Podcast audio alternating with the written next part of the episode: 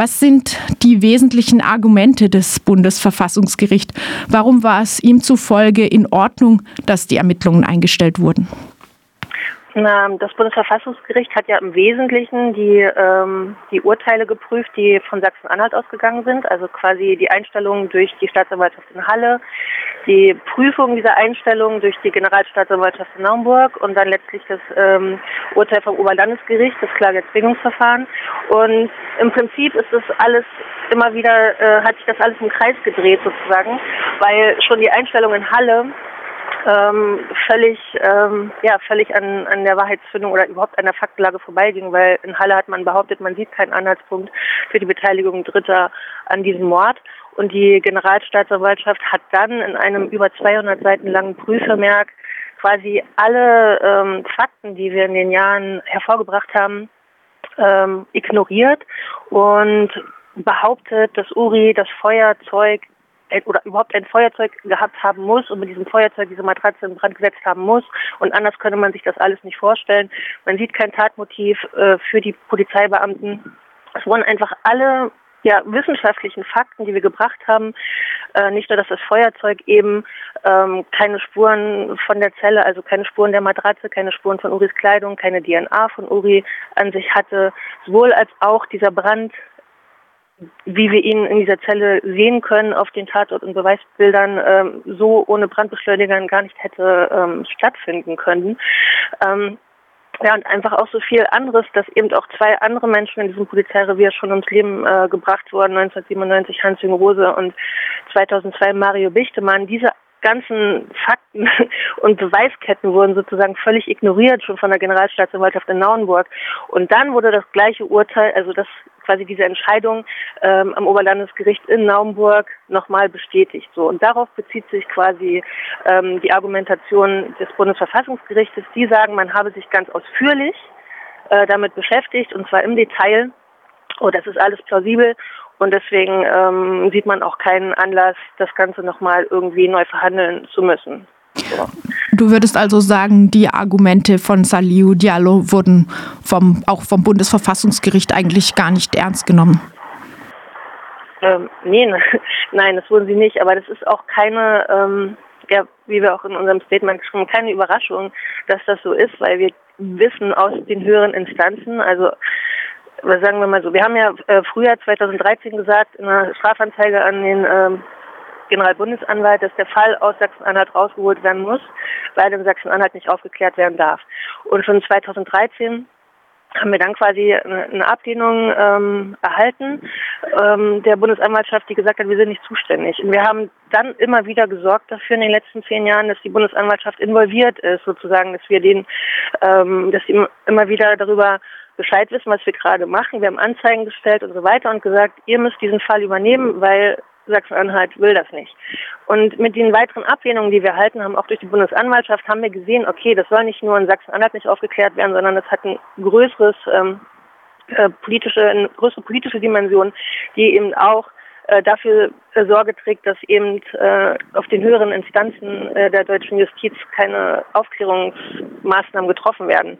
Und ähm, das hat die Bundesanwaltschaft mehrfach bewiesen, auch in der Stellungnahme im Übrigen dem Bundesverfassungsgericht gegenüber, weil das Bundesverfassungsgericht im Februar letzten Jahres ähm, beim, bei der Bundesanwaltschaft angefragt hatte nach einer Stellungnahme und die dann wiederum sich auch wieder bezog darauf, dass äh, alles gut läuft in Sachsen-Anhalt und so weiter. Dass jetzt das Bundesverfassungsgericht das ähm, die quasi die Faktenlage auch ignoriert, ist deshalb nicht überraschend, weil wir eigentlich schon seit Jahren gesehen haben, dass ähm, ja keine Instanz in der deutschen Justiz das aufklären darf, möchte, will. So. Ein ein Aspekt ist mir besonders aufgefallen in der Pressemitteilung des Bundesverfassungsgerichts, weil ich den Eindruck hatte, das konnte ein bisschen so ein Totschlagargument sein, makabrer Ausdruck in diesem Zusammenhang. Ähm, das Bundesverfassungsgericht schreibt, das Oberlandesgericht hat dargelegt, dass es, auch wenn nach wie vor vieles für eine Selbstanzündung spreche, für eine Brandlegung von anderer Seite, jedenfalls an jedenfalls an einem hinreichenden Tatverdacht gegen einen konkreten Beschuldigten fehle. Also es fehle an einem Tatverdacht, einem ausreichenden Tatverdacht gegen einen konkreten Beschuldigten. Und wo kein konkreter Beschuldigter ist, kann die Justiz natürlich auch nichts tun.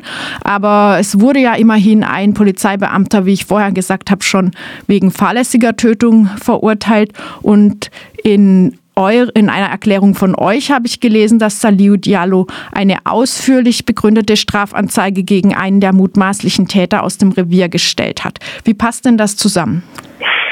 Das, ähm, ja, es ist sehr komplex, ehrlich gesagt. Ähm, und die, äh, fangen wir bei der ähm, Staatsanwaltschaft in, in Sachsen-Anhalt, also die der leitende Oberstaatsanwalt von Dessau hat ja damals selber Ermittlungen eingeleitet gegen zwei Polizeibeamte.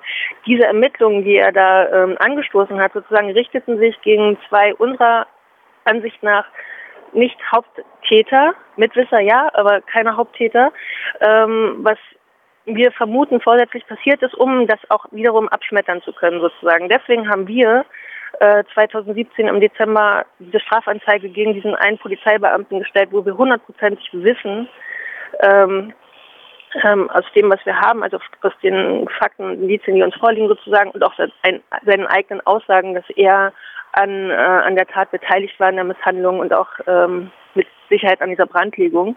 Und ähm, die, die alle Staatsanwälte, die sich mit dem Fall äh, beschäftigt haben, ignorieren diese Anzeige tatsächlich. Also die, die kommt gar nicht wirklich ähm, kommt gar nicht wirklich ähm, in diesen ganzen ähm, Begründungen und Prüfermerken und so weiter vor.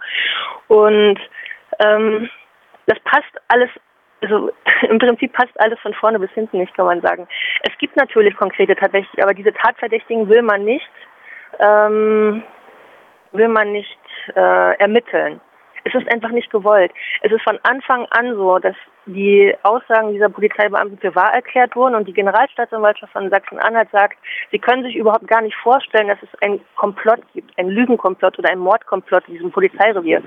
Und das ist so absurd. Sie können sich auch nicht vorstellen, dass es Rassismus gibt. Die, die Bundesanwaltschaft sagt, nee, es gibt keinen Rassismus in diesem Polizeirevier. Jeder äh, Mensch aus der afrikanischen Community in, in Dessau weiß, dass die absolut rassistisch sind. Das ist überhaupt total bekannt. Seit den 90er Jahren oder Anfang der 90er Jahre ist das, äh, ist das einfach äh, gang und gäbe, dass Menschen ähm, äh, geracial profiled werden, dass sie gejagt werden in Dessau von der Polizei und äh, letztlich hat auch die Repression gegen die Initiative in Dessau gezeigt, äh, wozu die fähig sind, ja. Also all das wird halt so komplett ignoriert und das ist halt das, das absolut Absurde an dem ganzen, äh, an, an alledem, an dem ganzen Verfahren. Alles, was die Justiz gemacht hat, ist nichts weiter als seit Jahren einen Berg von riesigen Lügen anzuhäufen, den wir halt durch das, was wir gebracht haben, nämlich die Fakten durch Gutachten, internationale Gutachten, Expertengutachten, ähm, diese Fakten dem entgegenzustellen und dadurch entlarven wir sozusagen dieses Lügenkonstrukt, was über die Jahre bis heute und mit diesem Urteil vom Bundesverfassungsgericht einfach immer absurder und äh, erschreckender wurde. Und ich hoffe, dass viele Menschen ähm, aufwachen und sehen, was hier eigentlich los ist, so in diesem deutschen Rechtsstaat, dem sogenannten. Ihr bekommt ja auch nicht nur von äh, kleinen linken Radios wie uns, sondern auch von einer breiten Presse eigentlich einiges an Zuspruch. Ich erinnere mich zum Beispiel an eine Pressekonferenz, wo ihr ein Brandgutachten ausführlich dargestellt habt und dann äh, tatsächlich auch äh, große Medien in Deutschland ähm, ja offensichtlich überzeugt waren von euren Argumenten. Also es scheint ziemlich klar, außer der Justiz hier. Ähm, aber kommen wir noch zu den mittelbar Betroffenen, nämlich ähm, zum Beispiel Uri Jallos Bruder Saliu Diallo, der Beschwerdeführer war und auch andere Angehörige, Freundinnen, Unterstützerinnen der Initiative. Du hast schon gesagt, es war keine Überraschung, aber vielleicht trotzdem, wie geht es Ihnen? Wie war Ihre Reaktion auf diese Entscheidung des Bundesverfassungsgerichts?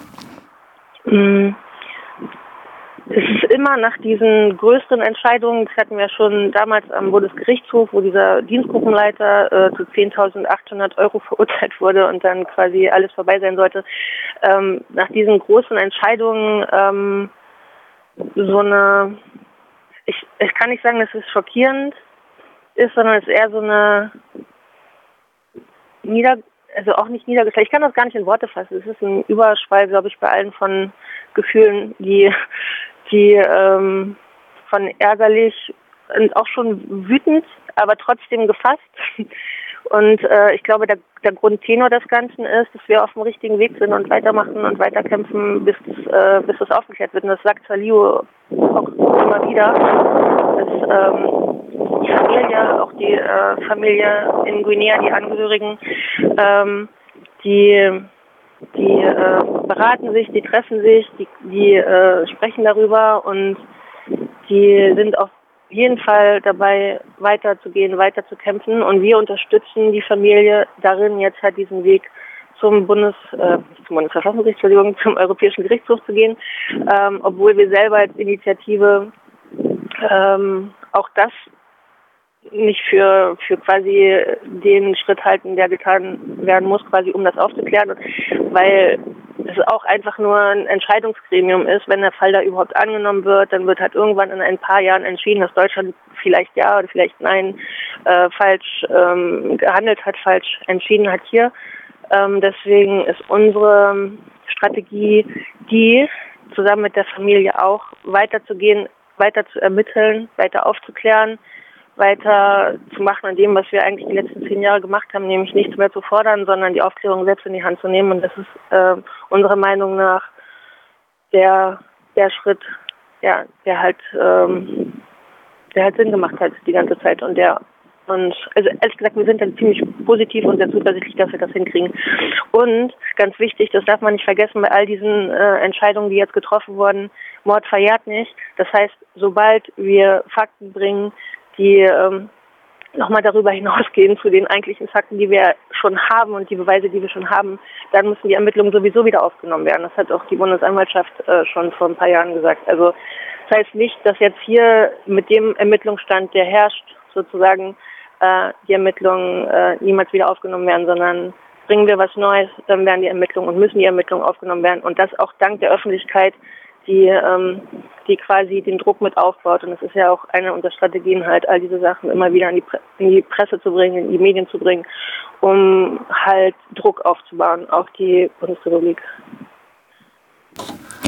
Also weiter öffentlichen Druck aufbauen und ähm, Beweise sammeln, bis es dann doch zu einer Mordanklage reicht. Denn ihr sagt, Uriallo, das war Mord und Mord verjährt nicht. Und ihr werdet auch die Familie unterstützen, vor den Europäischen Gerichtshof für Menschenrechte zu ziehen, äh, weil sie das wünscht. Habe ich so eure nächsten Schritte richtig zusammengefasst?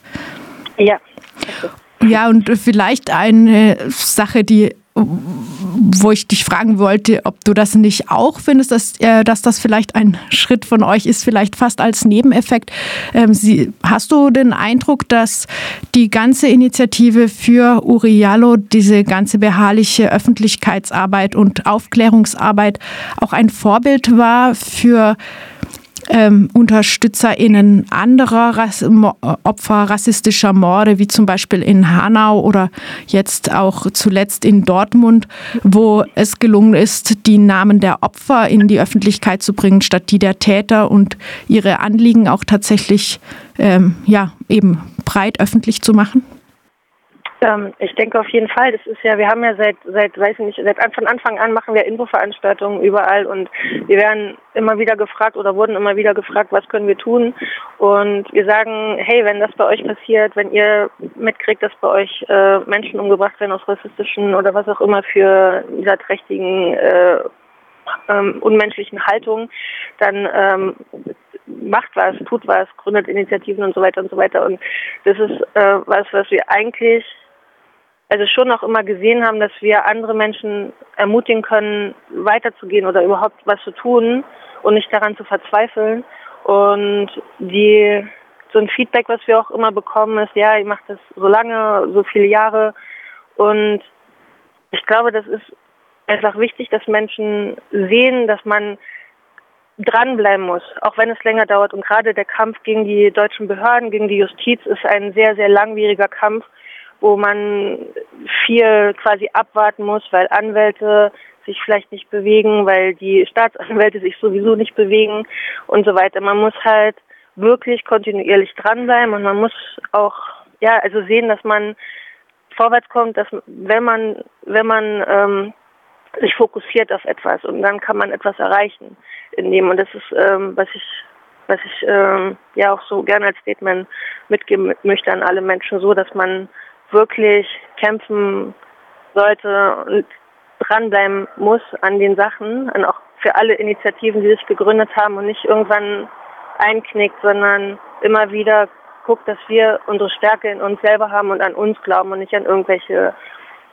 irgendwelche Justizmenschen, die sowieso nicht, also das System ist nicht darauf angelegt, äh, da Aufklärung und Gerechtigkeit zu bringen und das wissen wir aus der Geschichte und das sehen wir an all diesen Morden, die begangen wurden und kein einziger, kein einziger Polizist in Deutschland ist je für einen Mord wirklich verurteilt worden.